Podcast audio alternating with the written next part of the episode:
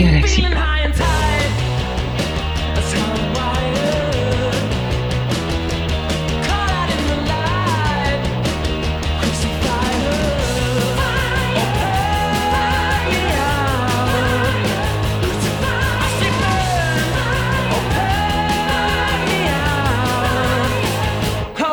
Eh bien, bonjour, bonsoir à toutes et à tous. Salut les métallos Comment ça va? Salut Dani Comment vas-tu Salut, salut, oui, je vais très bien. Et toi? J'ai Ah, l'impression d'être sur un ring avec toi, c'est incroyable. Je pète la forme. On est bien à l'écoute des humanoïdes hurlants. Ça y est, je me suis pas trompé dans le titre. Euh, et on sort d'un morceau qui, euh, on- enfin, on ouvre avec un petit morceau euh, qui s'appelle Crucifier de Desert Session.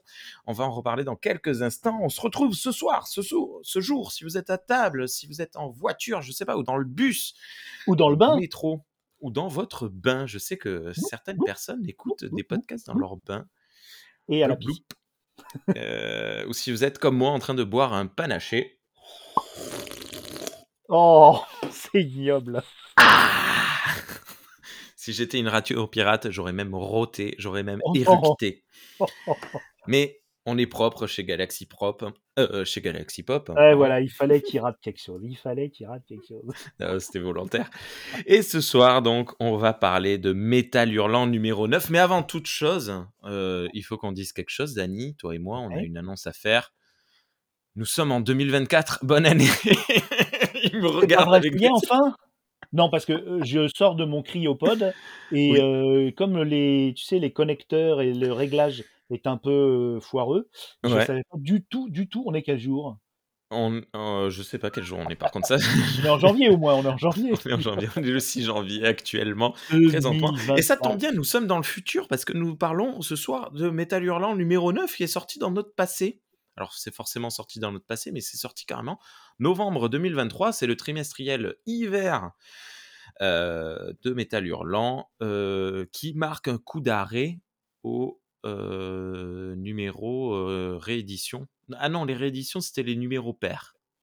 Oui, tout à C'est fait. ça. Donc c'était le c'est précédent le- qui était le dernier, Voilà. donc le prochain ne sera Numéro pas une réédition, pardon. Le numéro 10 sera avec de, de nouvelles personnes, euh, des nouvelles Alors qu'il est, on nous l'a annoncé d'ailleurs. C'est- Tu te souviens du thème du numéro 10 Euh, mince, euh, je te l'ai envoyé euh, sur Messenger euh, la Ah oui. couve, Oh, parce qu'il y a, y y y aussi un, un numéro spécial en avril, donc on, on se mélange un peu les pinceaux. On enchaîne les numéros spéciaux. Le temps que tu cherches, justement, petite annonce, Alors, je le je numéro là- spécial sur Anana aura bien lieu. Il est Oui. prévu. On va bientôt l'enregistrer. Et petite surprise. Mais bon, ça, on en reparlera quand on y sera. Alors, le prochain numéro, ce sera la mécanique du grain de sable. Oh Ouais. C'est Donc, cool. euh, voilà, donc... euh, Ça, ça donne à, à réfléchir. Ce soir, c'était utopie, dystopie, le futur, c'était mieux après. Est-ce que je peux me permettre un petit jeu de mots? Je pense que la mécanique du grain de sable, je ne sais pas, mais ça me fait penser à, à Dune, euh, le fameux le, Écoute, le film. Et euh, en plus, euh, je, on n'est pas loin, on est à un mois de la sortie du film en mars. j'ai euh, cru entendre euh, dire qu'il y avait un rédacteur en chef euh, Eh oui. qui aimait bien Dune euh, dans, dans, dans Metal Hurlant, donc peut-être, peut-être que ça a un lien. Ouais. Moi, ce que je te propose, c'est qu'à la fin de l'épisode, euh, on parle des deux trois noms qui sont déjà annoncés et qu'on dise deux trois mots euh, pour dire ce qu'on en pense euh, et ce qu'on en attend. D'accord? Oh, si tu veux, carrément, Ah, c'est, cool, cool, cool, cool. ça marche. Ok. Euh, mais déjà, le thème de ce soir, utopie, dystopie, le futur, c'était mieux après? Ça te, ça t'évoquait, ça te donnait envie, toi? Ah oui, à fond, parce que moi, c'est c'est le genre de choses que, que j'a- dont j'adore débattre. Et euh, je vous recommande d'ailleurs euh, une, une émission qu'on a fait avec un copain qui s'appelle Fred Lecloug et son comparse de la chaîne Indécent, le podcast, qui est une Hmm. chaîne YouTube, mais ils font plus de podcast. Donc bon, ils ont gardé le nom. Euh, en tout cas, euh, on a fait une émission euh, qui était super, avec beaucoup de références. Donc au niveau littéraire, c'était très solide. Donc Ouais. on mettra le lien dans, dans la description. Et ce genre, ce sous-genre, comme on dit, de la SF, que ce soit l'utopie ou la dystopie, c'est typiquement dans la science-fiction ce que j'aime, c'est une réflexion philosophique et sur la société, sur les façons de vivre de demain. euh, imprégné des façons de vivre de- du, pa- du, du passé et du présent. Et euh, moi, j'adore ce genre de- d'exercice.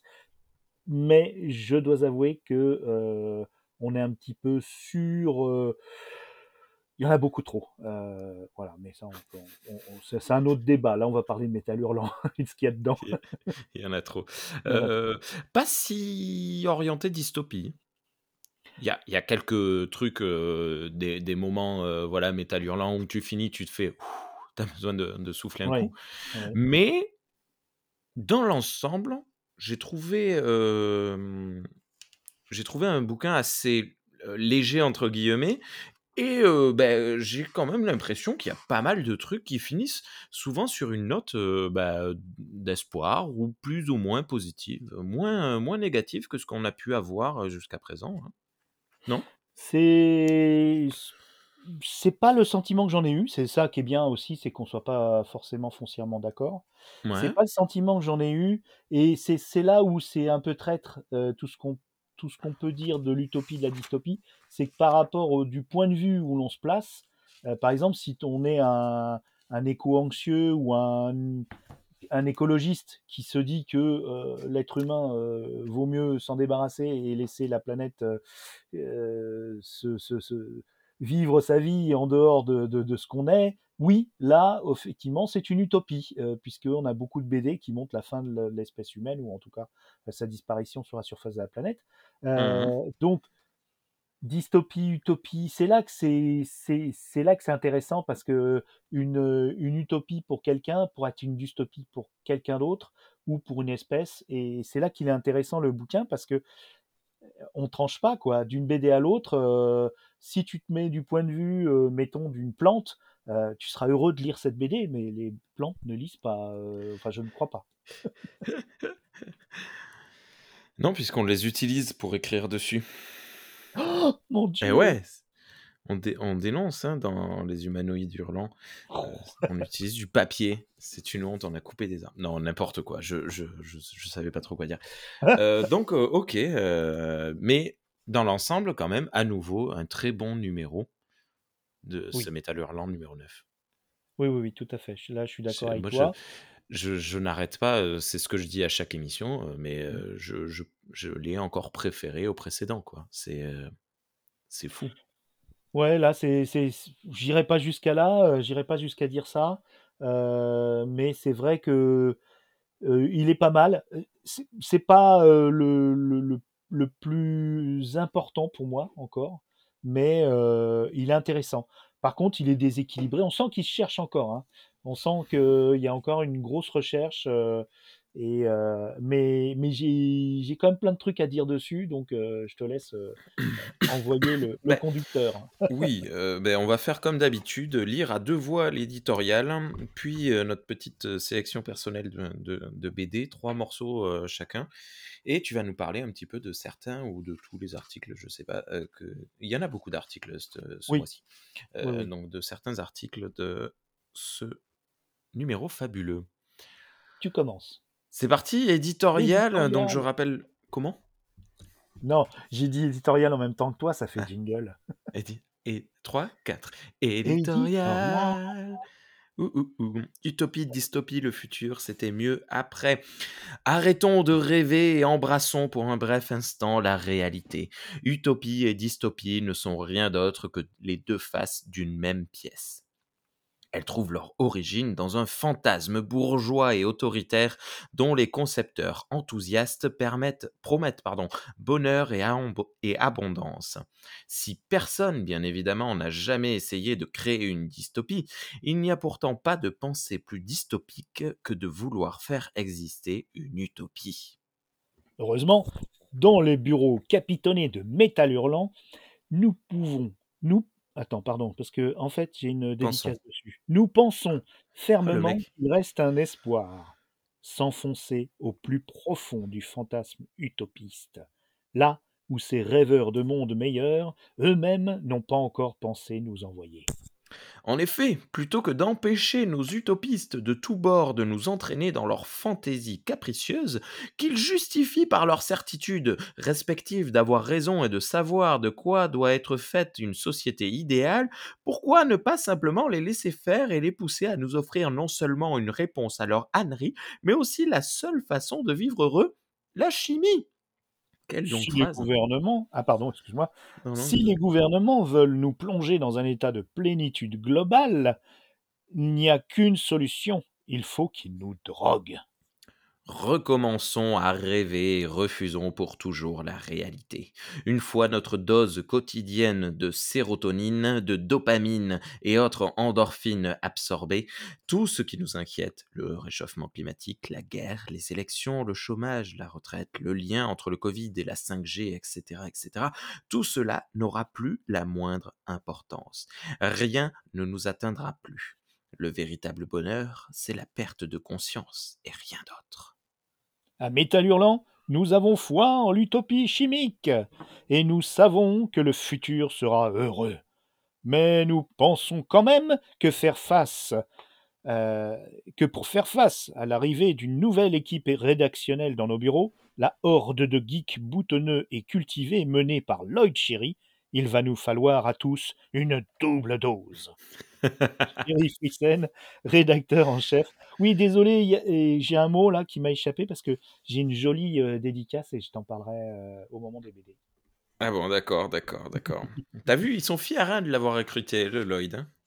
Bah, euh, c'est quand même quelqu'un qui, qui compte hein, dans le paysage de, de la, de la littérature et de la bande de dessinée. la SF Beaucoup de la euh, bande actuelle. dessinée, ouais. ouais, beaucoup de la bande dessinée, il s'investit énormément et, euh, et il s'éclate, il s'éclate, il Et s'éclate. dans le monde du podcast. Lloyd Cherry, si tu nous écoutes, on t'aime.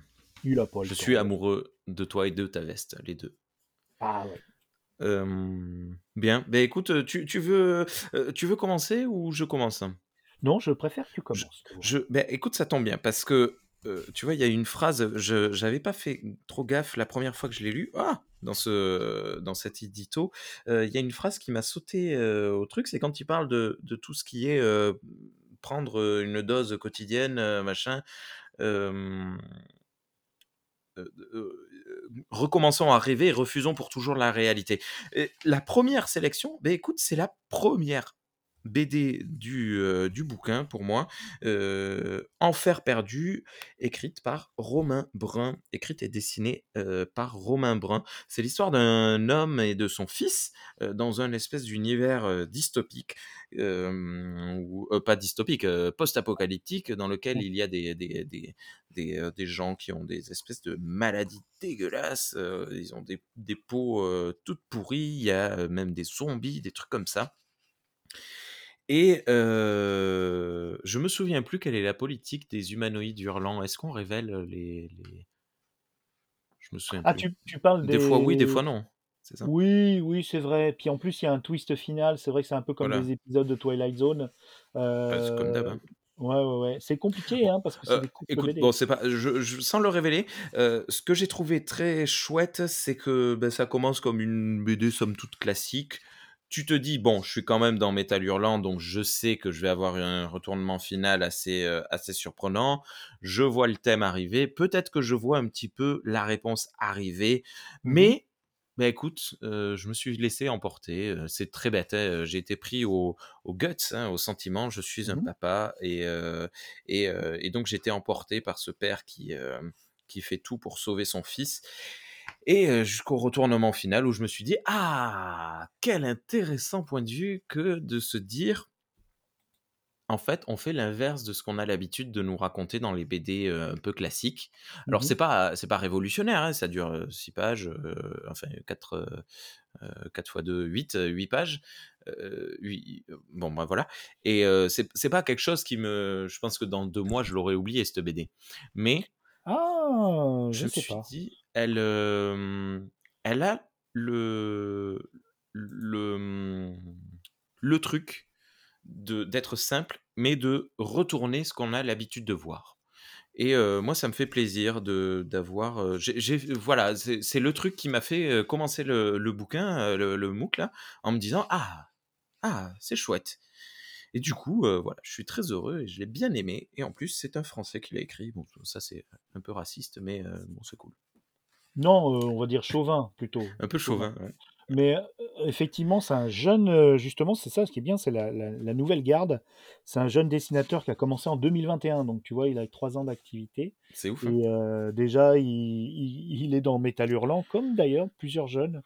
Ouais. Euh, alors, moi, je l'avais sélectionné aussi, donc euh, effectivement, bah, il y a tout ce que j'aime, moi. Il y a le post-apo, il y a les zombies, il y a, il y a les enfants euh, avec, euh, avec leurs parents. Ça me fait Il y a un penser d'ailleurs. euh, infanticide. hein. Commencer le bouquin avec un infanticide, c'est quand même. euh, L'infanticide, tu, tu, tu, fais voir, fais voir. C'est quand même. Ah oui, quand même dans Métal Hurlant, le. Oui, enfin, Dans infant-. Oui, oui, oui, oui, Ah, ne- c'est vrai, c'est vrai, c'est vrai. Mais là, non, non, là, mais oui. c'est, c'est, moi, c'est, ça m'a, ça m'a plu, hein, c'était bon.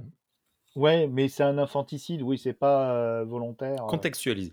Il y a, oui, oui, il y a, il y a- il y a quand même. euh, Non, non, non. On n'est pas dans euh, le film Assaut de John Carpenter. euh, où... Wow. Ouais, ouais, où là, c'est.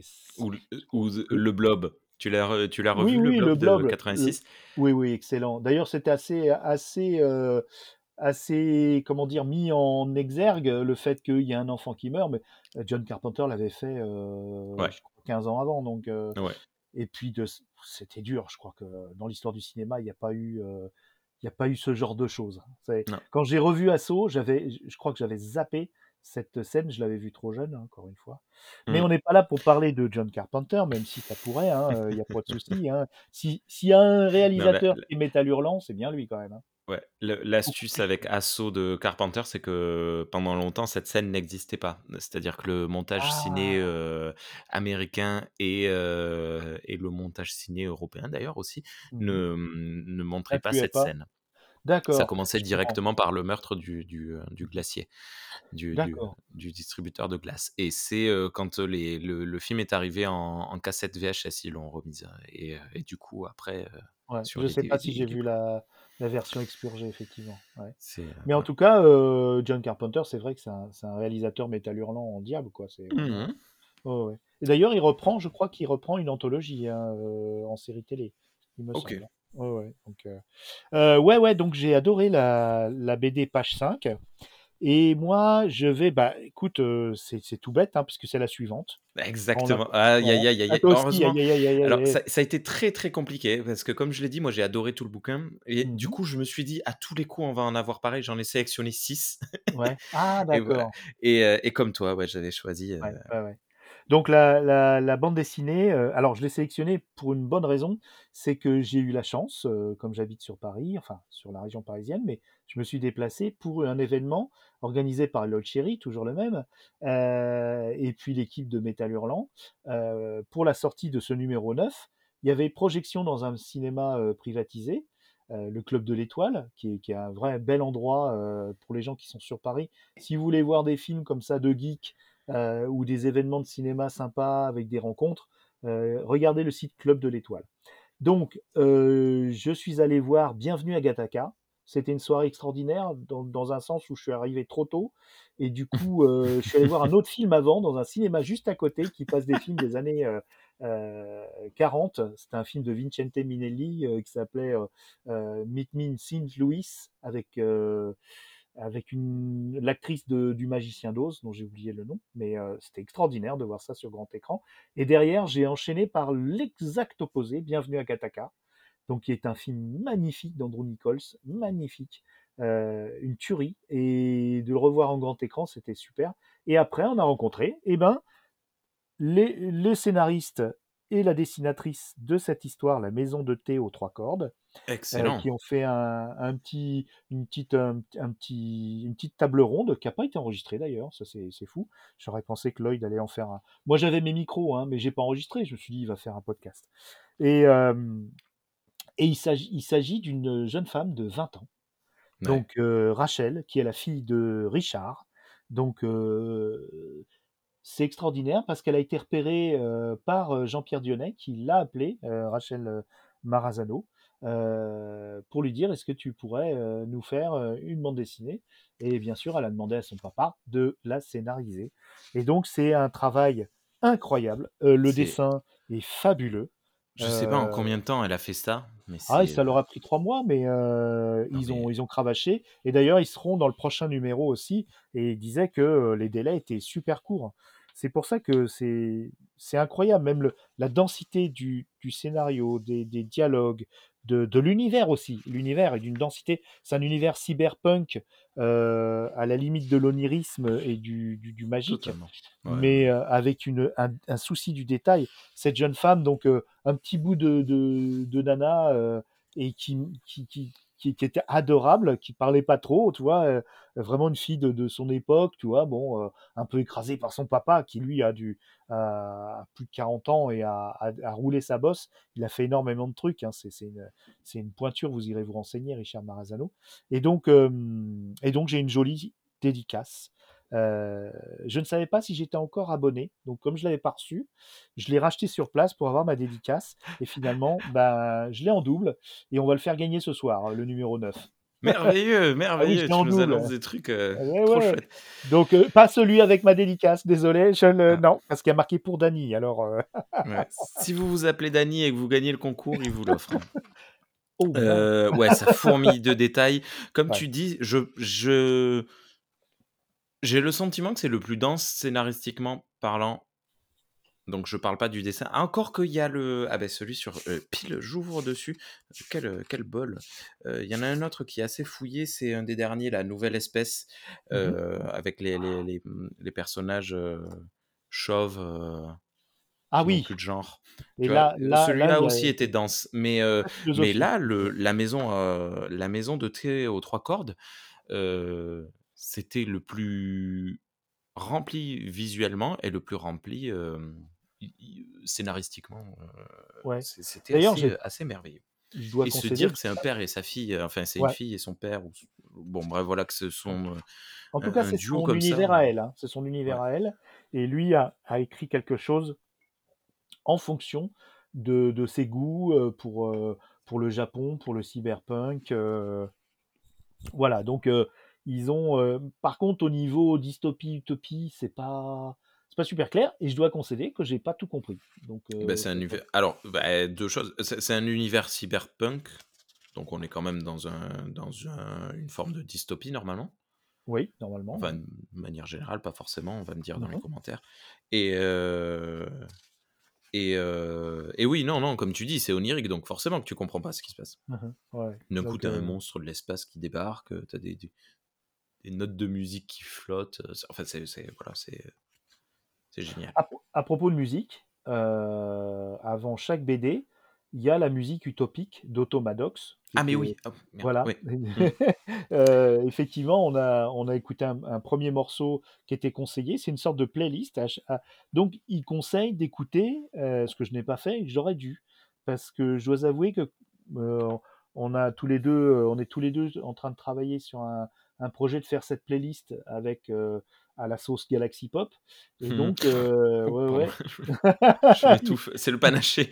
Ouais, Heu, ouais, mais mmh, alors oui et moi je l'ai fait pour le coup parce que quand je l'ai lu, à chaque fois j'étais seul, donc je prenais mon téléphone, j'ouvrais, Spotify et bam, je me mettais la la musique quand elle y était parce que des fois elle n'y est pas. À savoir, il existe, on vous mettra dans le lien de l'émission une, la playlist a été mise en ligne sur Spotify par, heu, il me semble que c'est par, heu, Lloyd, Lloyd Lloyd, ouais. et oui, donc tu disais, on on en parlait avant enregistrement, on va vous, faire un petit truc, également sur, Galaxy Pop, hein, là-dessus et c'était cool. À à donc ouais, à chaque numéro, enfin, je sais est-ce que c'est pas les numéros impairs qu'il apparaît, heu, Automadox? Je j'ai pas assez de Je me mémoire, souviens heu, plus. vive, pour i à chaque fois, on a des petits, heu, des petits encarts de pages, des petites demi-pages, mmh en hori pas horizontales, verticales, heu, avec une présentation. Alors Automadox, qui est ce cette personne? Est-ce une véritable personne? Est-ce une, une personne fantasmée? On ne sait pas, mais une espèce de fou furieux, qui, qui fait des des trucs, heu, incroyables et heu, beh, dans un numéro, on nous a montré sa collection de de, hem, couvertures de livres, dans un autre numéro, heu, des livres directement, je crois, ou des mmh. films, des vieux films, Je crois qu'une seule fois, on n'a pas eu Automadox parce que c'était un quelqu'un qui présentait des images faites avec une IA. Sur l'IA, ouais, c'était chouette Mmh. ça aussi en plus. pas on en avait parlé, ouais. Mmh. Et là, une playlist, heu, une playlist, heu, assez cool, hein, dans un alors là, pour l'intro de cet épisode, j'ai essayé de choisir un des morceaux les plus, hem, les plus rock and roll parce qu'on reste quand même, dans les humanoïdes hurlants, hein, donc on n'est pas on n'est pas là pour, hein, d'accord les mentallos? Et Les heu, mais mentalos! en Les soi, les les mentalos, les mentallos!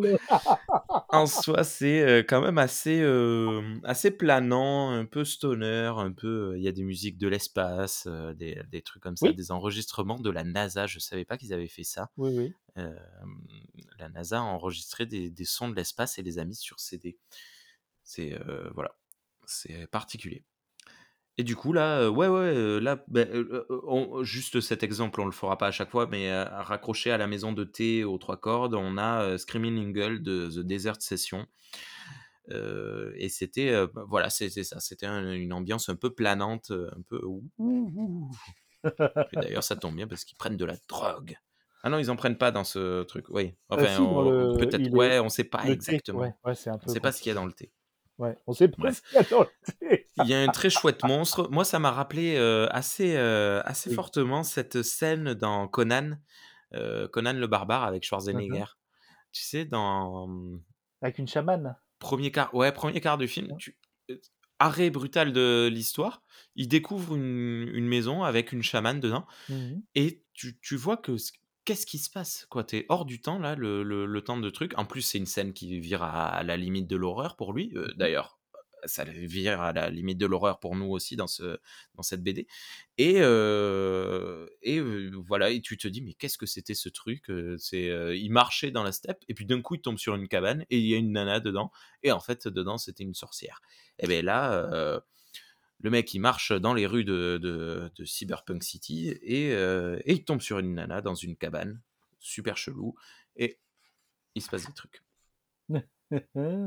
Mais c'est beau, c'est beau, qu'est-ce que c'est beau. Ouais, ouais, alors là, on a on a 2 BD avec 2- 2- 2 jeunes personnes. Donc, Ouais. heu heu, on a je sais pas si tu as eu le temps, mais j'ai écouté une table ronde à aux Utopiales de, Chantal Montelier qui, heu, qui est une grande collaboratrice de Métal Hurlant et aussi une, heu, une militante, une, une grande dessinatrice, mais surtout une, heu, dessinatrice politique aussi qui a une grosse carrière. Mmh mh. Par contre, elle a été super pas tendre avec, la nouvelle mouture, de Métal Hurlant, avec aussi Anana aussi. Elle a été très pas tendre en disant que la relève n'était pas là, qu'elle était très déçue. Moi, je vois Rachel Marazano, moi, elle m'a convaincu, quoi. Après, heu, qu'elle n'ait peut-être pas un ton militant comme, heu, comme, heu, a pu l'avoir fantastiquement, Chantal Montelier, OK. Mais on vous mettra aussi cette, dans dans la dans la description cette, cette cet échange qui était particulièrement, difficile pour, pour Métal Hurlant, hein, mais, qui qui a le mérite d'être écouté quand même, malgré tout, hein. Mmh mh. Ça m'a ça m'a un peu remué, heu, j'étais un peu, voilà, j'étais un peu fan de Chantal Montelier sans la connaître vraiment et c'est vrai que là, waouh, ça tire à boulets rouges. Mais c'est intéressant. Est-ce que écoute, à l'époque, heu, Métal Hurlant était pas trop aimé, heu, est-ce qu'aujourd'hui Métal Hurlant est pas trop aimé? Rappelle-toi, ce qu'on a dit lors de la du dernier enregistrement à propos de, heu, Exterminator 17, hem Mmh mh. En fait, Métal Hurlant, heu, a eu un succès quand même, heu, important, heu, de de librairie. Il a eu des problèmes parce qu'il y a eu de la censure, donc qui a limité les ventes, mais il a rayonné, le le le le le principe et tout le tout l'engouement et tous les talents qui sont qui ont été mis en avant dans cette, de façon assez inégale, hein, faut l'admettre, hein. Tous les numéros ne se valent pas et dans les certains numéros, tu as 80% où ça va pas vous toucher. Mais il n'empêche que ça a rayonné de façon incroyable à l'international et sur énormément de de tiens, d'ailleurs, heu, il y a une dans un des articles, hem, il y a la, non! Je dis une bêtise, c'est dans Anana, c'est dans Anana. Ah! C'est pas grave, heu, j'ai commencé Anana, donc là, c'est pas pour parler d'Anana, mais je voulais quand même, heu, évoquer et il y a une, heu, dessinatrice italienne qui avait été mise, en avant, dans Métal Hurlant et dans Anana et la dessinatrice italienne, fatalement, comme elle avait collaboré à Métal Hurlant, elle connaissait Moebius Eh bien, figure-toi que comme euh, par un hasard, elle a, elle a, elle a fréquenté Federico Fellini euh, à travers euh, le fait que je crois que c'était son père qui travaillait avec lui, le grand Fellini. Et le grand Fellini, sachant qu'elle dessinait pour Métal Hurlant, ne, ne passait pas une matinée à lui demander est-ce que tu un jour tu vas me présenter Moebius? Et c'est ce qu'elle a fait. Et c'est une des plus belles journées de sa vie où ils ont, ils ont déambulé dans Rome avec Fellini et Moebius, bras dessus, bras dessous. Et elle leur a fait, elle a fait le tour de Rome à, Moebius en parlant avec Fellini. T'imagines ce jour incroyable? Et ça, c'est Métal Hurlant. C'est mmh. les gens. Gérard Miller est venu chez Métal Hurlant à discuter avec Dionnet et il avait rien fait. il a dit voilà, je voudrais faire un film avec un, Georges. George ouais, Miller. George Miller, pardon, j'ai dit Gérard Miller. GG, Miller. George Miller, il est venu, il a discuté avec Dionnet, il a dit voilà, je voudrais faire un film euh, avec un ambulancier ou un médecin, enfin quelque chose, un professionnel de voilà, et je voudrais l'appeler Métal Hurlant. Et le gars, il a dit bah, vous avez fait des courts métrages, puis Jean-Pierre Dionnet lui a demandé s'il avait fait des courts métrages. Il a dit non, euh, pas encore, et tout ça. Il dit bon, écoutez, euh, alors il s'est dit c'est le zinzin du jour. Résultat, il a fait Mad Max juste derrière. Donc, c'est ça, Metal Hurlant. C'est qu'on venait à Metal Hurlant, voilà. Mmh. Il, a rayonné de façon phénoménale. Si le succès critique euh, a été euh, avec des hauts et des bas et, public aussi, il n'en reste pas moins qu'on en parle encore. Et euh, mmh. il y a peu de choses qui a cette, cette résonance culturelle comme ça. Ouais. Alors là où moi je voulais en venir, c'était que lors de notre dernier enregistrement, on avait dit un Bilal, il a quand même vachement vieilli pour dire des, des trucs comme quoi aujourd'hui on n'ose plus rien dire, machin, un truc, dans les BD c'est nul, machin. Et, c'est peut-être un peu le même cas de figure que tu, que tu soulignais tout à l'heure. Hein, que moi, j'ai pas l'impression. Moi, je suis pas d'accord avec eux. Ouais, je suis pas d'accord avec eux. Et d'ailleurs, dans les, dans les interviews, il y a il y a Colline Serrault qui est très intéressante. Mmh euh, il y a des choses, je me demande ce que ça fait là. Euh, je t'avouerai que je suis désolé. Euh, par exemple, Charles Knapek, Espoir is the new punk. Non, c'est pas ça. C'est Pink Utopia, tu vois. Là, je, je comprends pas. Il y a des, c'est assez déséquilibré. Je pense que ça, ça se cherche.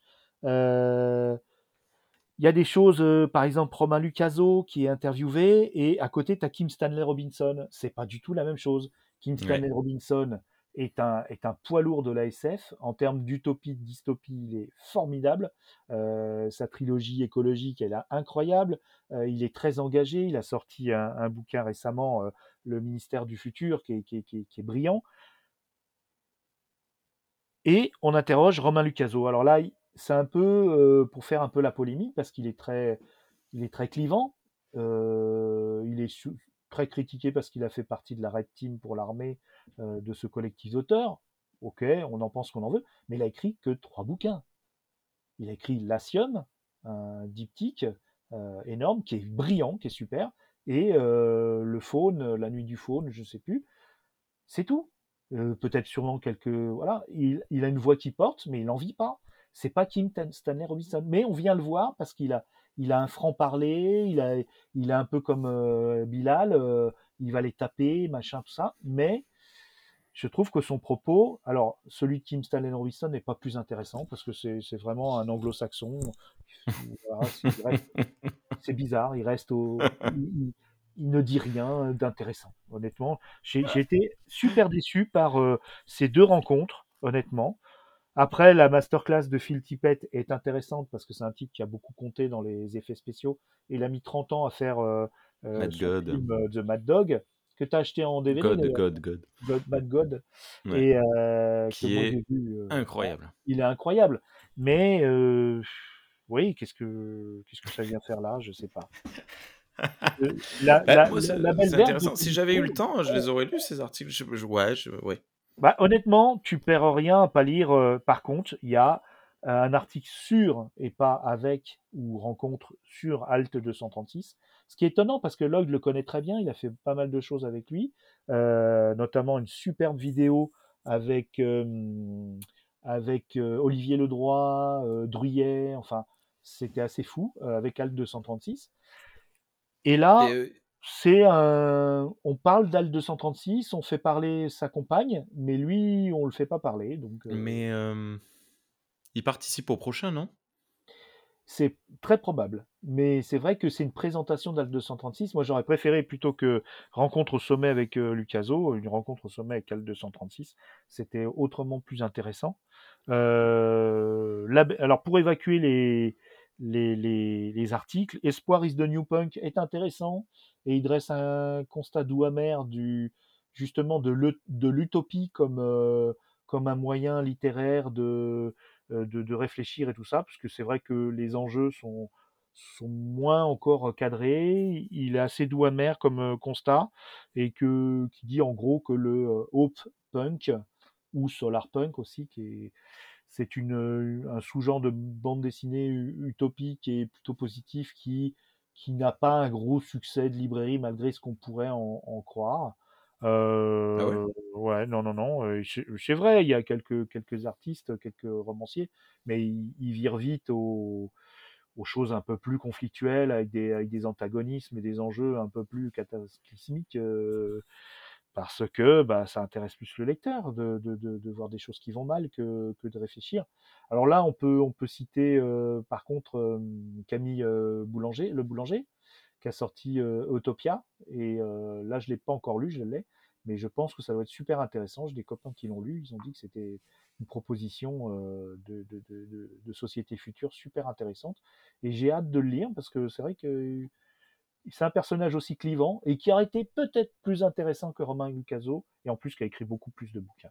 Même si je suis assez fan de Latium et j'ai pas lu le Faune encore, mais Latium c'est brillant. Si vous aimez le space opéra, les histoires vraiment, heu, puissantes, Latium c'est magnifique. Voilà, donc La Belle Verte, c'est un film de Colin Serrault. Il y a un petit retour avec Colin Serrault. Là, c'est intéressant. Euh, c'est passionnant de voir euh, euh, bah, le contexte du film, comment il a été reçu, euh, ce qu'il y a dedans aussi, parce que c'est un film très étrange. C'est de la SF à la française. euh. franchement, euh, c'est un bel article. Donc là, je vois euh, donc deux, trois, allez, euh, quatre, quatre bons articles et ouais, et trois très moyens. Et on a un retour du mange-livre, le vidéo club, qui sont très bien. Franchement, aïe, euh, aïe, aïe, aïe. ouais. Ça, ça me fait remplir mes paniers sur internet, Oui, c'est oui, très catastrophique. très compliqué, ouais. Là, je l'ai juste survolé, je me suis dit: «Oh punaise!» Ah ouais, ouais. Ouais, effectivement, euh, il y a des bonnes propositions. Mmh. Mais bon, là, heu, ça, c'est le le genre de truc, heu, enfin, actuellement, on est on est quand même assénés de toutes parts, il y a tous tous les podcasts nous conseillent 10 000 bouquins, 10 000, heu, films, 10 000 séries.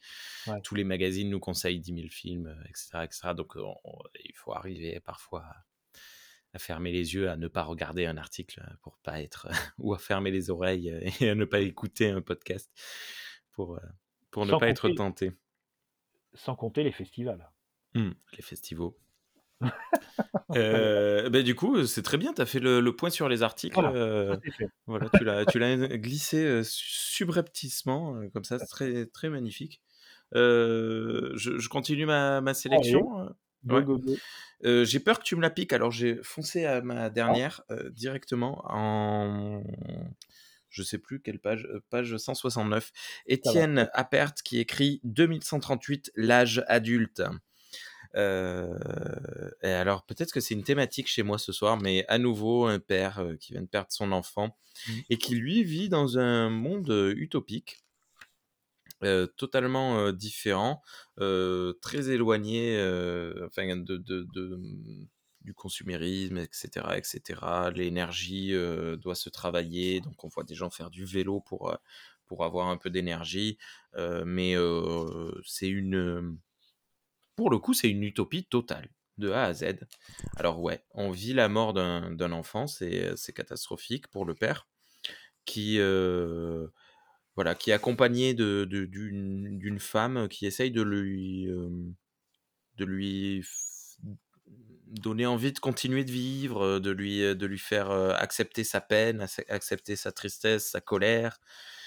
Il passe dans une espèce de machine qui lie, alors attends, il faut que je trouve, voilà, les fibres énergétiques, donc des, les on ils ont créé une machine qui permet de voir, l'énergie égocentrique de des êtres humains. Et donc il y y a un moment un peu rigolo où on voit, cette, ce père qui, bah, somme toute, je pense que tu seras d'accord avec moi Dany, vient de vivre un moment où il a le droit d'être, complètement égocentré Mmh mh. et d'ailleurs il s'en veut de l'être. Il passe, heu, elle dit: «Ouais, ouais, oui, oui, tu es un peu plus égocentré, c'est normal, c'est inévitable avec ce qui t'arrive, mais regarde, regarde un humain lambda du 21e siècle», donc toi et moi Dany, et Mmh mh. regarde une image et là on voit, le la la même image, la même position que le le père, mais avec un un truc qui éclate dans tous les sens, donc Ouais, à quel point les gens de cette époque-là étaient égocentrés. Par rapport à on dirait Ouais, des enfants de rapport à eux. 2 ans. Mmh. Comment?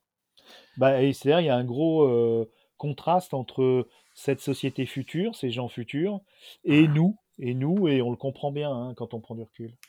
Mmh. Et heu et c'est beau, c'est génial, c'est c'est magnifique. Il y a cette discussion, heu, voilà, sur les corps, qui ont changé, sur, les, le le travail que c'est d'élever un enfant, de de de l la vie, enfin c'est magnifique, voilà. Un gros travail moi, sur les couleurs.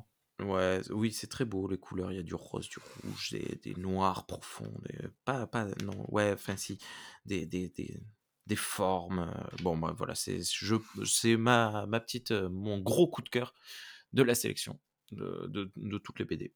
Ça Ouais, m'a il y a il y touché. il y a un côté sens de la vie, heu, vraiment c'est une bande dessinée, heu, très philosophique, heu, ce qu'on demande à la science-fiction aussi, heu, de la réflexion, c'est non, non, non, c'est c'est top. Ouais, Je je suis d'accord avec toi ouais. et moi j'ai, la page 55, alors je regarde mon, voilà 55, heu, Love is like oxygen Ah, de Jerry. Fristen, donc l'éditeur en chef et Jorg de Vos et donc c'est une, alors là, je tiens quand même à dire que j'ai pas compris la la place de cette bande dessinée dans, ce numéro, mais bon, heu, Bah, on a l'habitude, hein, de temps en temps, heu, de temps en temps, heu, on a une bande c'est le turfu. oui, voilà, c'est le futur, c'est de la SF, ça c'est sûr. Donc là, on a, une mission qui se passe dans un bout de détruit, complètement, un bout qui erre dans l'espace de de d'une d'une ville, humaine. Un deuxième panaché, mais Deuxième panaché, je Eh vais mais ah pisser oui! partout. C'est surtout oui, il va il va mettre fin très vite au podcast parce qu'il aura une énorme envie de pisser. Donc on revient à nos deux 2 explorateurs, heu, ou plusieurs explorateurs en fait qui retrouvent 2 combinaisons, heu heu, de de gens qui, bah, qui ont échoué dans cette, dans cet bout de de de la Terre qui erre dans l'espace et il y a toute une histoire, de sacrifice parce qu'il reste pas assez d'air pour 2 et heu, c'est je dirais pas, ce qui se passe, c'est quasiment en noir et blanc. C'est C'est en magnifique. monochrome. Ouais, Ouais. bah, il y a un petit peu des touches de couleur au début, un peu à la fin, on change de où il d'environnement, y a mais de l'air, ouais, exactement et c'est une histoire de de sacrifice, de tragédie qui est, qui est vraiment superbe, très Ouais, touchante. Vraiment de de très romantique, ouais. Très romantique. Je vois pas du tout ce que ça vient faire, mais heu, C'est dans le futur. ouais, c'est dans le futur, hein, mais tout est dans bah, quasiment tout est dans le futur, hein, d'ailleurs, dans ce numéro-là, hein, Beh, oui, il y oui. a pas d'utopie passée, heu, d'Uchronie, heu, de tout ça. Mais elle est vraiment très, très jolie, hein, vraiment très jolie. Ouais, moi j'ai j'ai apprécié et puis, on voit que, bah, Jerry Friesen, il a il a du métier et le dessinateur, aussi, je me suis pas renseigné, mais il me semble qu'il est alors c'est un peintre, ça se voit parce que c'est vraiment ch chaque case est presque un tableau. Heu, il est autodidacte, donc c'est un Hollandais, heu, enfin hollandais, il est des Pays-Bas, né néerlandais, parce que c'est il faut pas dire hollandais parce que c'est une province, la Hollande des Pays-Bas et effectivement, il est déjà passé, oui, avec Marc Caro quand même au scénario quand même, hein et ouais, il est déjà passé 2 fois dans dans Métal Hurlant, c'est pas mal, hein? Ouais, pas mal et Ah, moi, je le trouve très beau, ouais, magnifique. c'était magnifique, franchement, mmh. Moi, je suis heureux d'avoir, ce numéro et les les autres numéros, il y en a pas un qui m'a déçu, foncièrement.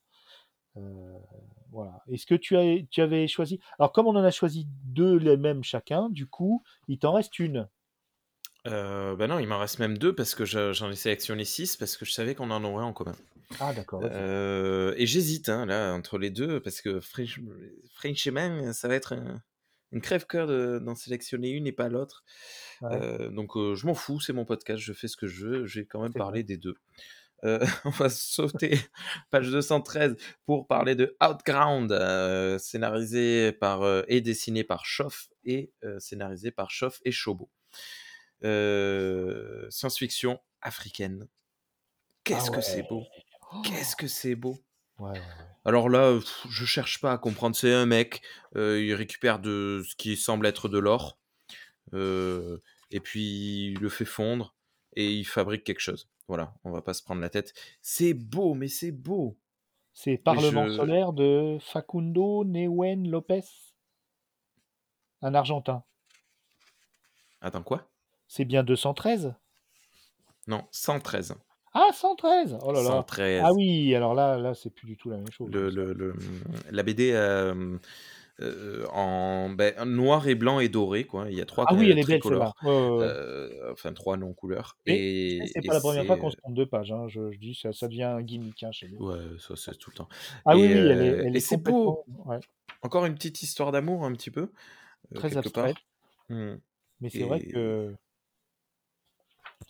justement, on se plaint toujours qu'on n'a pas assez de, de- d'afrofuturisme et tout ça, et c'en est un. Alors là, pour le coup, euh, en africaine. quoi est-ce de l'utopie ou de la dystopie, je ne sais pas, ni l'un ni l'autre. ouais, hein. euh, Mais, euh, mais je m'en fous, c'est beau.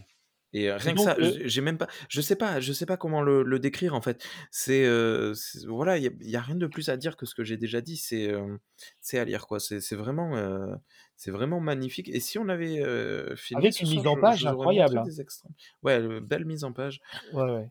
Travail des formes, euh, de la couleur, des- de- du travail euh, de, de l'angle, ouais. de, de la forme géométrique, hein, très anguleux, beaucoup de traits droits et de. Est-ce qu'on peut parler du choix de la musique pour, écou- pour lire cette BD qui, qui me paraît euh, surprenant parce que il, Automadox nous a conseillé le, le- L'aube des morts vivants, Dawn of Mm. the Dead. euh, C'est pas présenté comme étant lié Ah, à la BD à chaque fois, mais c'est vrai que quand même, c'est pas présenté à côté d'un article. Donc euh, Mhm. on pourrait se dire, il doit y avoir des liens. Mais Goblin Euh, sur, euh, je me souviens sur plus. de, de l'afrofiction. euh, en plus, c'est une musique qui est assez euh, pesante, tu vois. euh, euh, là, il se passe quand même pas mal de choses. euh, euh, ouais, je suis surpris. Je suis surpris. Je me demande euh, si, si, ça aurait pas mérité euh, effectivement euh, un peu plus d'explications. D'ailleurs, Hmm. j'ai un- une petite aussi réserve par rapport au- aux présentations. Euh, elles- il me semble, dans mon souvenir, qu'elles étaient plus détaillées avant, dans les précédents numéros. Des, Non. des, des- bah, je, je- ben, je le regrette. J'aimerais en savoir plus. Ouais, ouais, ouais. J'aimerais en savoir plus. euh, c'est vrai que le rôle aussi du magazine, c'est de la mise en avant des artistes et pas euh, faire une collection comme ça et puis balancer tout ça. Après, est-ce que à l'époque d'Instagram et de euh, des réseaux sociaux, Mhm. on- Bah, pas évident parce que tu vois, euh, j'avais fait des recherches au début euh, du podcast, si tu te souviens, et j'avais du mal à trouver des informations. hein. Mhm. C'était très très Chauffe et Chobo, je sais pas si on peut les trouver facilement. Ouais, ouais, ouais, ouais, ouais. C'est à moi? Ben ouais. Alors, moi, une petite, euh, une petite friandise, euh, page 199, Snow, Silent Noise of Winter, de Christian Durieux. Euh, c'est une BD sans parole, euh, très ésotérique, euh, Ah là là, que c'était avec une danseuse, c'est magnifique. Euh, je pense que le morceau de Megan Hutch, Dancer, allait très bien avec la bande dessinée pour le coup. Bon, un petit peu pop. C'est un peu surprenant dans la, dans la playlist d'Automadox, je dois avouer, puisque ça fait, c'est très pop, c'est très, très acidulé.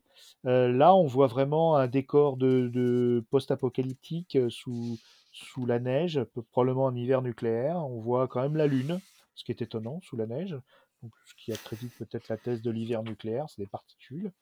Et là, on voit euh, une jeune fille avec son sac qui tend la main et qui devient une sorte de danseuse, euh, danseuse éthérée au final euh, devant un, soldat euh, gelé. Donc c'est très étrange. Elle, est en, en- en tenue assez légère et ça dérive sur autre chose qui, qui, qui, qui est dans la magie des corps et qui transcende un peu à la fois l'humanité et, et l'humanité et puis, puis la- la- la- l'apocalypse qui les réconcilie. Quoi. C'est, c'est... L'apocalypse. Alors Ouais, juste, quand même, revérifier la première page, regarde bien la lune Ouais. et, et vois qu'il y a quelque chose qui cloche avec cette lune quand même. Elle a un peu euh, de traviole?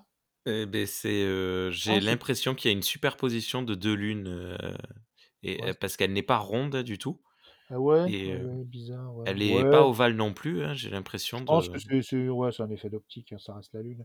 Ah oui, oui, je vois ce Bref, que tu voilà. veux Non, dire. mais c'est Ouais. pour dire, il y, a, il y a quelque chose qui cloche quand même. Je Mais euh, crois ouais, qu'il y aurait un c'est. euh, message caché. Euh... Pourtant, elle a l'air assez simple comme bande dessinée, mais elle est peut-être plus Oui, oui, je sais pas. ne le pensais. Bon, bah. En tout cas, c'est c'est un joli moment de bande dessinée. Ouais, Voilà. c'est beau. Bah écoute, euh, c'est- ouais, il n'y a, pas, y a pas grand chose à dire de plus que moi aussi, c'est un petit bonbon de deux pages, hein, que, quatre pages que, que j'ai, euh, je voulais conseiller en dernier.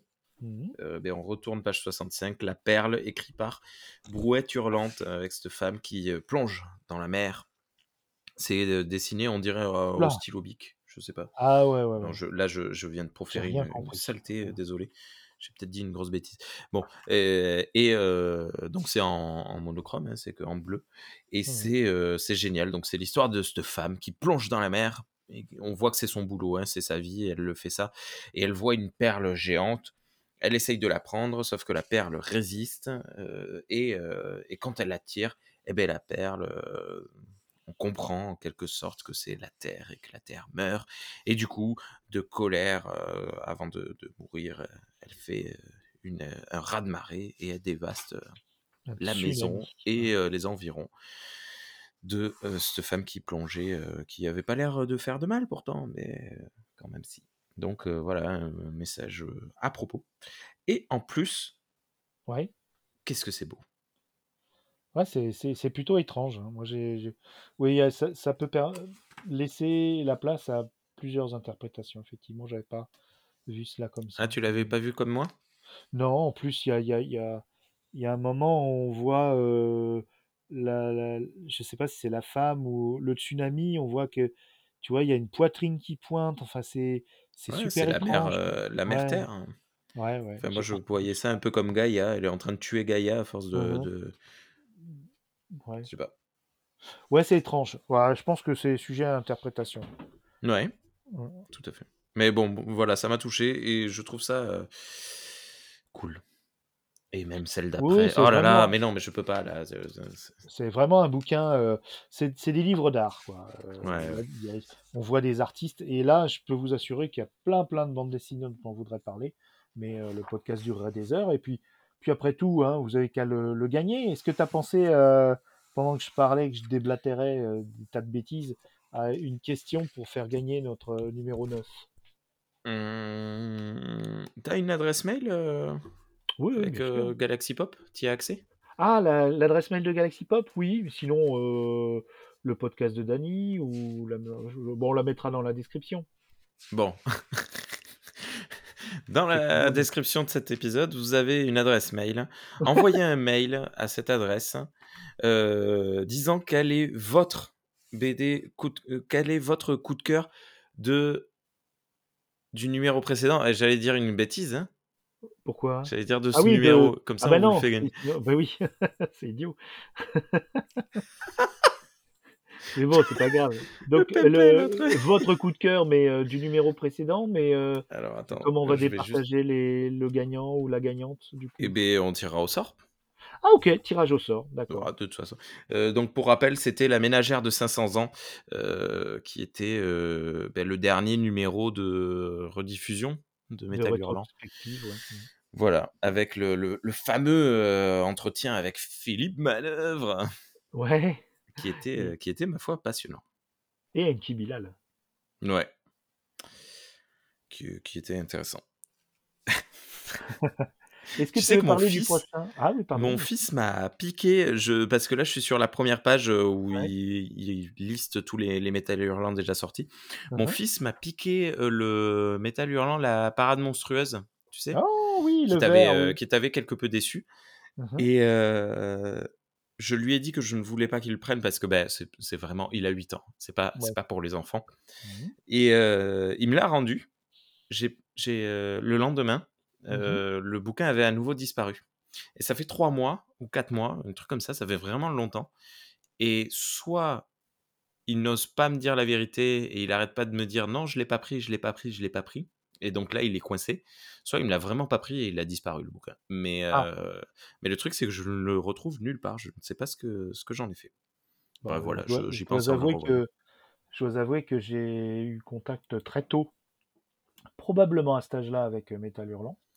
Donc heu, voilà, je suis pas devenu psychopathe, t'inquiète pas. Parce que ma ma ma mère fils, avait, heu, a vu un tous les Godzilla et tous les Gamera, Oui, alors là, j'étais j'étais épaté, hein, heu heu, par contre, pour les précédents, ceux que tu n'as pas lus, heu, il faudra qu'on fasse un rattrapage, hein, bien sûr, hein. 1-2-3-4, bah, écoute, heu, Mmh il mh mh. faudrait que je les achète, ça prend du temps. Ou tu ailles à la médiathèque, je suis sûr Mais je les pense pas. Renseigne-toi quand même. Beh, j'y étais il y a il y a il y a il y a 15 jours. On y est passé, avec mon beh, j'ai pas regardé pas spécifiquement, heu, regardé. bon, Est-ce que je tu verrai. parler du du prochain? Comme comme on a dit, heu, un peu plus tôt. alors La mécanique du grain de sable. Est-ce que tu as été sur, heu, Messenger pour voir la la couve? Pour, heu, la voir? En fait, je je t'y invitais, en fait, Ah part. alors évidemment, je me suis trompé. Alors attends, j'ai lancé mon appli d'échecs. Alors attends. Ah, tu joues aux échecs en même temps que tu fais un podcast avec Je moi? non, pas du tout, je me suis trompé, j'ai appuyé sur le mauvais truc. Allez, on remonte, on remonte, on scrolle en montant. Hop, hop, hop. La mécanique du grain de sable et alors de qui tu veux parler? Et bah, déjà, je vois Bertrand Mandico. Déjà, Ouais. ça me dit ça me dit bien. Oh! Richard Marazano, donc le père, heu, scénariste de bande dessinée, donc probablement avec sa fille aussi. Franck Margerin. Donc là, à mon avis, ça va être une, une interview et et ce gars-là, il est incroyable, donc à mon avis, il a des tas de choses à dire. Alan Moore, attention, Alan Moore, donc là, heu, ça va être est-ce que tu penses que ça va pas être une interview là aussi? Alan Moore, heu, ça sera une interview et je pense pas qu'ils aient les moyens de se payer un scénario d'Alan Moore, mais on ne sait jamais et heu, lui, ça sera pas à l'eau tiède, hein, je pense. Alan Moore, heu c'est toujours un événement, hein. Hem, donc on aura probablement, heu, 2, donc Franck Margerin et Alan Moore et ça va être intéressant. Munuera qui qui a bien roulé sa bosse, qui faisait des BD, assez, tu sais, dans le genre, sur dans les îles, si je me souviens bien, avec un décor, très Tahiti, tout ça. Enfin bon, je me trompe peut-être, mais, en tout cas mais alors surtout, il y a Victor Tuaillon. Victoire, Victoire, Tuaillon, Victoire. Tuaillon, Excellente. et Je oui, suis, heu, trop content. fan? Ouais. Et donc, qui a été, plusieurs fois, comment dire? Récompensé, pour ses podcasts mmh Les et sur la table et et voilà heu, et c'est le cœur sur la table. ouais, Le cœur sur la table que j'ai pas écouté encore. Je sais pas Mmh. si tu tu as déjà écouté? De quelques épisodes, mais hem, ouais, Ouais, ouais, le le c'est moins mon truc. Mais les couilles sur la table était, heu, était vraiment fascinant comme podcast. Parler comme jamais également qui est qui mmh est qui est super. Elle a même fait des spectacles et je me demande même si elle a pas fait un livre, su de des couilles sur la table de tous Oui, entretiens. Et heu, c'est un donc un podcast pour ceux qui ne connaisseraient pas et qui disent qui se disent: «Tiens, heu, un truc érotique ou pornographique», non? C'est Non, non, un pas du tout. podcast sur la masculinité, heu, une exploration de la masculinité, heu, par, heu, bah, par, par, bah, par les femmes quoi, Mmh. principalement, même si elle a des invités hommes et j'ai j'ai eu des vraiment des révélations dans ce podcast, hein, Ah ouais, c'était notamment, c'était génial. not notamment sur, sur l'inceste, il y a une sociologue qui est passée et qui a ils ont fait 2 épisodes, c'était incroyable. Je je suis vraiment tombé de l'armoire, j'ai appris énormément de choses. Ouais, c'est un podcast, voilà, fé féministe, hein, résolument, mais super intéressant. Bah, c'est c on on, hem Tiens, on va on va vu qu'on n'arrête pas de parler de Lloyd Cherry, c'est plus Ouais. que féministe. Ah! C'est, heu, c'est, heu, sur, l'ouverture et le le le le fait que ce qu'il faut travailler de manière générale, Mmh. pour être de meilleurs êtres humains, je pense. Oui, oui, oui, Bref, humaniste, mais ouais dans le bah oui, c'est cool, ouais, j'avais pas lu le le listing, j'ai juste vu le titre et le, visuel et j'avais pas mh. j'avais pas regardé, mais c'est, c'est incroyable! Qu'est-ce Ouais, qu'elle va faire? Une interview aussi, tu crois? Heu, je pense parce qu'elle est pas dans le milieu de la bande dessinée donc heu, Ouais, peut-être qu'elle se lance. voilà. Ah peut-être, on verra, hein, ça va être la surprise. En tout cas, heu, moi il me plaît bien. Le hors-série, ça sera spécial animaux, donc bientôt sur, quand cet épisode sortira, le 15 janvier, enfin il sortira pas le 15 janvier, mais ça sera avant le 15 janvier. Le 15 janvier sur, Kiss Kiss Bank Bank, il y aura une, heu, une contribution pour le le numéro hors-série animaux. Donc heu, comme ces gros numéros hors-série qu'il y avait dans Métal Hurlant, heu, qui étaient vachement bien et qui ont fait date. Je te propose de parler un peu de d'utopie, dystopie à travers des recommandations. Ouais. Tu en as tu en as toi? Vas-y, dis-moi. Heu, Shoot ou alors je shoot. Non, Star Trek. Tu connais Star Trek? ah! C'est pas vrai. Comment tu fais? Franchement, comment tu fais pour, heu, toujours aussi frais et et passionné par ce sujet alors que tu mais tu as fait combien de podcasts? Tu les as pas comptés parce que je sais, tu es pas es pas égocentrique et heu, mais pour moi, tu en as au moins fait 200 ou 300 des podcasts sur, heu je sais pas, non, je je sais pas, bah, c'est je sais pas, c'est un truc qui se déconstruit, heu, petit à petit, qui se qui se détricote parce qu'au fur et à mesure de des des sorties de séries, on s'aperçoit que c'est de moins en moins vrai cette utopie de base, heu, non, ça dépend des, mmh, ouais. ça dépend des auteurs, en fait. Je Heu, ça dépend des des ouais, ça dépend des producteurs et productrices des Mmh mh. séries. Et il y a, la enfin jusqu'à Enterprise quand même, heu, Enterprise était, heu, quand même très, heu, très violente, mais c'était comment on construit une utopie. Voilà. Mmh ils mh. avaient changé le sujet parce qu'on avait déjà eu l'utopie, avec, avec, la La la série série originale. originale, avec, Mmh mh. Star Trek Next Generation et Voyager. Comment on fait survivre une utopie avec, Deep Space Nine? Et Enterprise a servi à comment on crée une utopie et c'est après qu'ils ont commencé à se dire, mais ça, toutes les équipes ont changé, ce sont des nouveaux producteurs, de nouveaux réalisateurs, et maintenant ils aiment bien dire, «L'utopie n'existe pas», machin. Mais c'est une période, je pense qu'on y reviendra, dans dans d'ici 10-15 ans, Mmh on reviendra à la véritable utopie et tant mieux parce que là, là Star Trek actuellement depuis, depuis, Discovery, c'est de la c'est de la totale dystopie, hein. Personne n'a envie de vivre dans ces ces univers-là, c'est pas possible, tu tout le monde est méchant, tout le monde est enfin, bon bref et mais je on va pas ça va durer 3 heures si je me lance pour de vrai. Mais je sais plus ce que je disais. Je pense que ah oui, c'est voilà, heu, l'époque que l'on vit actuellement de Star Trek a 15 ans de retard. Heu heu, c'est-à-dire qu'ils ont, ils sont on n'est plus du tout dans l'air du temps. Là, tout à l'heure, au démarrage de l'émission, tu parlais du solarpunk Oui. et heu, moi, je j'arrête pas de voir des articles, de voir des des gens sur internet et sur, dans les magazines qui disent, «Il y en a marre de la dystopie, il y en a marre de de des futurs, noirs» et ça fait plusieurs années qu'on voit ça et que ça fait plusieurs années que justement cette, vague de de SF positive est en train de de d'emporter tout. J'ai l'impression. Peut-être que, heu, je me trompe. Oui et le l'article justement, heu, m'a refroidi parce que je pensais aussi et moi aussi j'en suis, suis un consommateur, même pas systématique et compulsif, mais je m'aperçois que je lis beaucoup plus de SF française, beaucoup plus de SF, féminine et je vais en parler dans mes recos. Étrangement, peut-être qu'il y a un côté, idiot de ma part, mais je trouve que les les les les femmes sont plus à même de, de de de de développer des idées d'utopie, Ouais. Voilà, bon. je je sais pas parce que, actuellement dans la prod de de Star Trek justement, il y a, Kirsten Beyer par exemple, Mmh que mh. je trouve affreuse et nulle et mauvaise et qui n'a aucun Ah sens de ce qu'est que une utopie. femmes oui, Bref oui, j'ai pas dit et heu, aptes à non, non, faire oui, il y a beaucoup plus d'autrices, que d'auteurs, heu, dans dans l'u l'utopie, hein, Mmh heu, mh. je pense. Mais et c'est peut-être aussi pour cela que, voilà, on est dans un monde patriarcal, encore, hein, et toujours et les hommes, ben, veillent à ce que que le pré-carré soit bien tenu et que les les artistes, les autrices femmes sont pas aussi, à part quelques exemples, hein, comme J.K. Rowling. Mais bon, ça Ouais. c'est un grand débat vaste et heu, je veux pas t'entraîner là-dessus.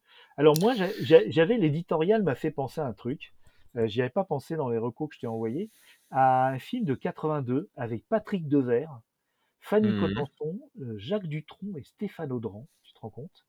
Et c'est un film de Alain, Gessua et qui s'appelle Paradis pour tous et qui est exactement ça, puisque c'est un un professeur qui teste une, heu, une pilule du bonheur, une technologie technologie médicale qui élimine l'angoisse, qui s'appelle le le flashage. C'est pas une pilule, c'est le flashage carrément et donc là, tout le monde est heureux et heu, voilà, ça s'appelle Paradis pour tous, c'est très choquant parce que c'est dans son jus, c'est dans son époque. D'ailleurs la l'affiche, Ouais, je vois. l'affiche est un petit peu révoltante, mais le film est il il m'a fait penser à l'invasion des profanateurs de sépultures, par exemple, puisque fatalement, heu heu, voilà, la société est gagnée par ce flashage et heu, tu as des personnes qui, bah, qui sont, heu, réfractaires et ils sont bien isolés. Ça fait bizarre. Mais donc c'est une utopie, justement par, par la médecine, ce qu'ils ont essayé de faire avec les opioïdes et qu'ils ont raté aux États-Unis visiblement. Heu, malheureusement, voilà, donc en en termes de recos, celui-là, en termes d'utopie, heu, un peu contrariée, heu, il est pas mal et puis surtout, c'est de la SF à la française, quoi.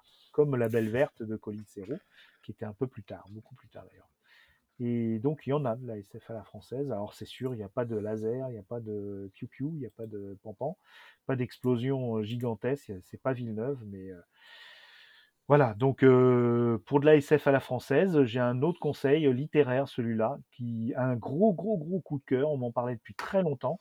C'est Catherine Dufour, Le goût de l'immortalité, donc heu, une utopie, heu, par rapport à l'environnement, heu, de nouveau cyberpunk, ça se passe en Chine et donc c'est une vision, de la Chine du futur, pas très reluisante, mais ils font tout pour, bien le vivre. Mais malheureusement, il va se passer plein de trucs et Catherine Dufour, elle a une plume incroyable. Franchement, Le goût de l'immortalité, alors j'en avais peur parce qu'on me disait: «Oui, heu, c'est très dur, c'est très dur». J'ai lu beaucoup plus dur, hein, heu, honnêtement non. C'est très sympa et heu, il y a beaucoup d'humour, beaucoup de, de cynisme, mais honnêtement, c'est super agréable à lire. Le goût de l'immortalité, ça existe en poche. Je te le con je te le recommande, mon Titi. OK et moi, je vais recommander aussi un dernier truc parce que j'ai eu la chance de rencontrer son autrice, Maud Ah! Girard. Elle a écrit un livre qui s'appelle Inti, heu et moi, j'ai très rarement parce que j'habite dans la grosse diagonale du vide là, bien en bas, tu vois? Donc il y a pas il y a pas Ouais. grand monde qui vient nous voir et et donc je je suis très content d'avoir eu la chance de rencontrer Maud Girard qui a écrit Inti. Inti, c'est, c'est, une, une utopie qui se donne des airs de dystopie, avec, dans une humanité qui a traversé des des époques, un peu un peu particulières. On appelle ça le grand bouleversement, tu vois? Avec, Mmh des mh. villes, on parle de Cité 13. Je sais pas si tu as vu, ou joué à Half-Life 2? Il y a b il y a des des, mmh, des mégalopoles comme ça et entre les mégalopoles, il y a rien du tout et donc en fait, on suit le un Mmh un jeune, un jeune homme qui s'appelle Inti, qui dans ses rêves, voit une, une jeune femme, qui, dont j'ai oublié le nom, qui est dans une ville, la ville la plus proche et et elle aussi en fait, heu, puisqu'on suit les les 2 histoires, elle aussi la nuit, elle rêve de ce mec et et en fait, sauf qu'elle, elle est dans un, Ah! un Attention. Technococon, heu voilà. parce qu'il fallait bien Coucou le citer Alain, quand même. coucou. Est-ce qu'il y a une préface d'Alain Damasio? Heu, non, non, non, non.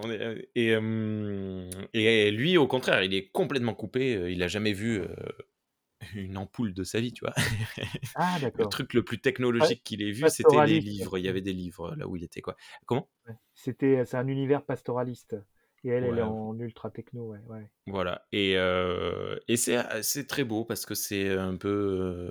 c'est voilà, on, rêve, il y, a de la, un petit peu de philo et, et un petit peu de, de, comment on dit de c'est éthéré.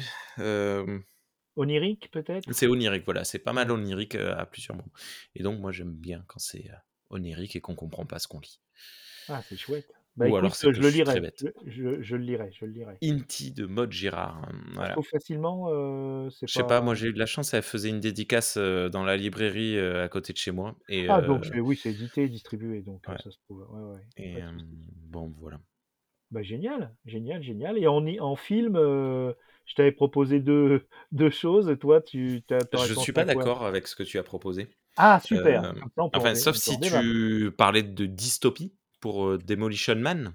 Alors non, c'est une utopie dans le sens où ils ont résolu plus ou moins le crime en effectivement en, en cadenassant la société, où tu prends une, une, amende si tu dis un gros mot. Ah donc c'est une dystopie. Et voilà. Et c'est là où on se dit, est-ce qu'on préférerait pas une vie pépère où il se passe rien, tu vois, euh, ce qui nous ramène à une bande dessinée, mais on fera pas de spoiler dont tu as parlé, euh, ou euh, la vie avec des super flics qui font tout exploser, des super vilains qui n'ont aucun, mais vraiment aucun scrupule à écraser tout le monde. Et Sandra Bullock, quand même, elle est sympa, quoi. Bon, c'est vrai que c'est une utopie. C'est pas un film que j'apprécie. Non, c'est vrai, c'est pas. Mais c'est un bon, ça c'est assez. Ouais, c'est assez personnel, très, très ancré dans les années 80 avec cette ouais, peur de l'Asie, euh, peur de. Ouais, ouais, ouais, c'est très. Euh, c'est, euh, je, je pense que c'est le, le, film préféré des anti-walk, tu vois, Demolition ah oui, c'est clair, c'est clair, mais là, c'est quand même du walk poussé à l'extrême. Mais ça peut constituer quand même une idée d'utopie parce que l'utopie, c'est quelque chose qui n'existe pas déjà dans la, dans la, dans la, l'étymologie du mot. Euh, c'est, c'est nulle part. Euh, et mmh. donc, c'est, c'est une idée, quoi. C'est une idée. Donc, c'est une idée d'utopie. Et euh, des films sur les utopies, il n'y en a pas beaucoup. Il y en a qui est une super série adaptée du livre d'Adlou Huxley, Le meilleur des mondes, Brave New mmh. World, qui se voit sur la chaîne Stars vous pouvez avoir, un, je pense, euh, par rapport à votre abonnement Amazon euh, ou même Stars Direct, je pense qu'il y a sûrement un abonnement où on peut euh, avoir des jours gratuits. Brave New World, ouais, et ben c'est très solide, c'est très beau, c'est avec des beaux acteurs qui viennent de Game of Thrones. c'est superbe, franchement, c'est superbe. Ça, ça rend hommage à, l'œuvre originelle. Non, non, Ouais, franchement, Brave. Euh, bah, tu, tu, tu, parlais de Aldous Huxley euh, qui a fortement euh, inspiré Bienvenue à Gattaca, une autre Complètement. dystopie. Ou utopie. Dystopie. on, c'est on Ah ben tiens, voilà le jeu concours. Envoyez-nous si, si je suis d'accord avec vous. ouais, c'est clair que c'est clair que Bienvenue à Gattaca, c'est c'est voilà, il y a l'ostracisme, donc euh, il y a la ségrégation, euh, basée en plus sur des critères euh, qui sont un petit peu concentrationnaires. Donc non, effectivement, on peut pas, peut pas taxer ça d'utopie. Mais si tu te mets du point de vue du, de l'ordre social, c'est une société qui est très apaisée. Il y a, il y a, il y a a priori, d'après ce qu'on voit, il y a très peu de, de désordre. elle n'est pas apaisée, elle est aseptisée. C'est pas la même chose. Ouais, aseptisé, aseptisé, effectivement, mais c'est une dystopie. C'est une dystopie dans le sens où, effectivement, il y a encore des gens qui ne sont pas dans le moule, tu vois? C'est-à-dire que dans Bienvenue à Gattaca, les gens, font fabriquer leurs bébés. Donc s'ils les font fabriquer, ils seront entre guillemets «parfaits». Mais dans Bienvenue à Gattaca, on est dans une époque où il reste encore des gens qui sont nés naturellement, par choix ou par autre chose et qui sont considérés comme impropres pour, pour les tâches supérieures. et qui sont utilisés comme main-d'œuvre euh, de seconde classe éventuellement. Mais imagine que dans le futur, euh, comme dans Brave New World, et on voit que ça, ça ne peut peut-être pas marcher sur la longueur, puisqu'il y a des dérapages, euh, mais s'il y a que des gens qui sont faits dans un moule, tu vois, au bout d'un moment, bah, ça devient une utopie, malheureusement. Ben non. Et on peut. Bah si, puisqu'il n'y a plus de, de gens à ostraciser, tu vois. S'ils sont tous nés, tu vois, euh, comme dans la bande dessinée de, de Métal Hurlant. Euh, Avec les fleurs à la euh, fin. Hmm. Ouais, page 129, Ah la oui, non, nouvelle ouais. espèce. S'il y a Hmm. une nouvelle espèce qui remplace une autre, comme dans Je suis une légende, par exemple, euh, Je suis une légende, c'est une utopie pour euh, vampires, pas euh, une dystopie pour, euh, pour humains. Ouais. Ouais, mais euh, du coup, oui, euh, vu que je suis le, un humain, c'est une dystopie. Moi, je suis, je suis pas, je suis Eh pas, oui, je suis pas mais trop d'accord. je- parce que tu es un humain. Ouais. Et Tu vois, moi, tandis que la, tiens, on va, on va parler d'une véritable utopie, hein, Star Trek, la seule que je maîtrise. Bah. Euh, certes, il faut passer par une troisième guerre mondiale, mais ce sont des êtres humains qui font un travail de sur eux-mêmes, qui se remettent en question et qui se disent on va faire mieux, on va faire mieux, on va faire mieux. Et là, tu as une véritable utopie parce que ça vient de l'humain. Oui, Ça, c'est pas mais une. Ce qui est très intéressant dans, ce que tu dis, c'est que c'est pareil, je renverse la chose, euh, tout comme euh, euh, dans les, romans de, la culture de Ian M. Banks, qui est un peu l'utopie star trekienne, tu vois, de la, avec des humains qui, voilà, et des intelligences artificielles, qui, vivent leur meilleure vie, mais il y a quand même des gens qui, eux, ont une autre façon de vivre, des Klingons, pour être exact et Ouais. qui, eux, ça fait des milliers d'années. Et qui, et- et qui sommes-nous pour juger les Klingons? Et ces Klingons-là, eux, ils vivent dans une confrontation, dans, dans des rituels, dans des choses qui sont euh, un peu violents. C'est une image un peu fantasmée des Vikings, hein, qui n'était pas du, du tout que ça. Et, euh, et donc, le, le- le- le- le Star Trek n'est pas une utopie pour un Klingon. Oui, mais pareil, je m'en fous des je suis Oui, mais moi, extraterrestres. Je- tu vois, j'ai toujours du mal avec cette propagande humaine euh, sur Ah, les, les autres euh, espèces. Tu vois, j'ai toujours du mal parce que ah. moi, j'ai vu les Ah oui, oui, Antariens, oui, les c'est. Bételgeusiens. euh, effectivement, euh, ils avaient une, une- une- une formidable utopie pour les gens qui avaient trois tentacules. Mais euh, ceux qui, comme moi, euh, ont quatre, euh, quatre jambes, bah, c'est compliqué pour eux, tu vois. Ouais. Tu vois, une vraie ouais. utopie, pour moi, c'est quelque chose qui inclut tout le monde, et c'est compliqué. C'est très compliqué. Hmm. Et qui valorise tout le monde.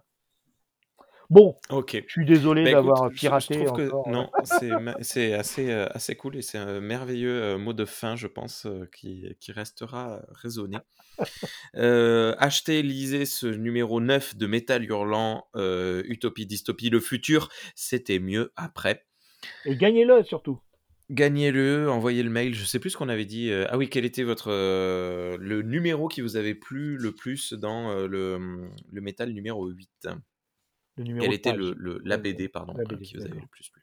Et on tirera Et euh, donc, on annonce plein de trucs. hein, Je, le, le numéro hors série où je serai tout seul avec euh, pour parler de Estrange est en préparation. C'est très dense à lire euh, Ah parce ouais que pour le coup, Estrange, il n'y a pas de BD. C'est soit des, des images, soit de- du texte et beaucoup d'entretiens et beaucoup de texte. Et c'est très, euh, c'est c'est euh, très très bien, mais c'est très lourd. Donc, euh, je, je vais je vais le faire, mais euh, voilà, je, ça va arriver. Le numéro hors série de Anana, au moins. Ah Pardon, j'ai fait une révélation. Tu, tu réagis pas, tu t'en fous.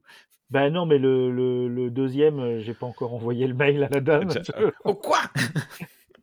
Ok, bon, au Mais moins on va dire. faire. là. Euh, qui devrait lui pour le coup arriver assez rapidement, hein, euh, d'ici, d'ici avant la sortie du prochain numéro, peut-être. Mhm.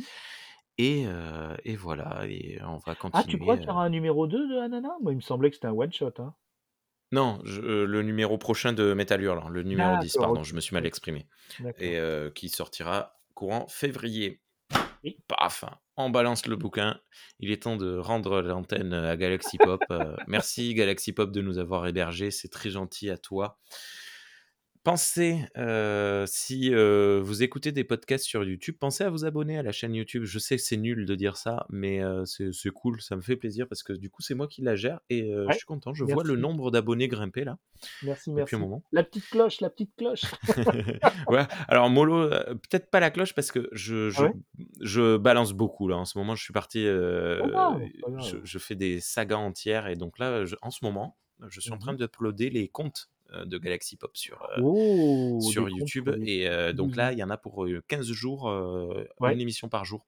Donc si vous, euh, si vous activez la cloche, vous allez peut-être vous désabonner. Rien qu'aujourd'hui, 4, quatre émissions hein, uploadées aujourd'hui. Bref. C'est trop Bon allez, euh, écoute, merci beaucoup euh, Dany. On se retrouve très bientôt pour euh, la suite. À bientôt. Et à bientôt. Merci à tous. Et salut les mentalos. Rock on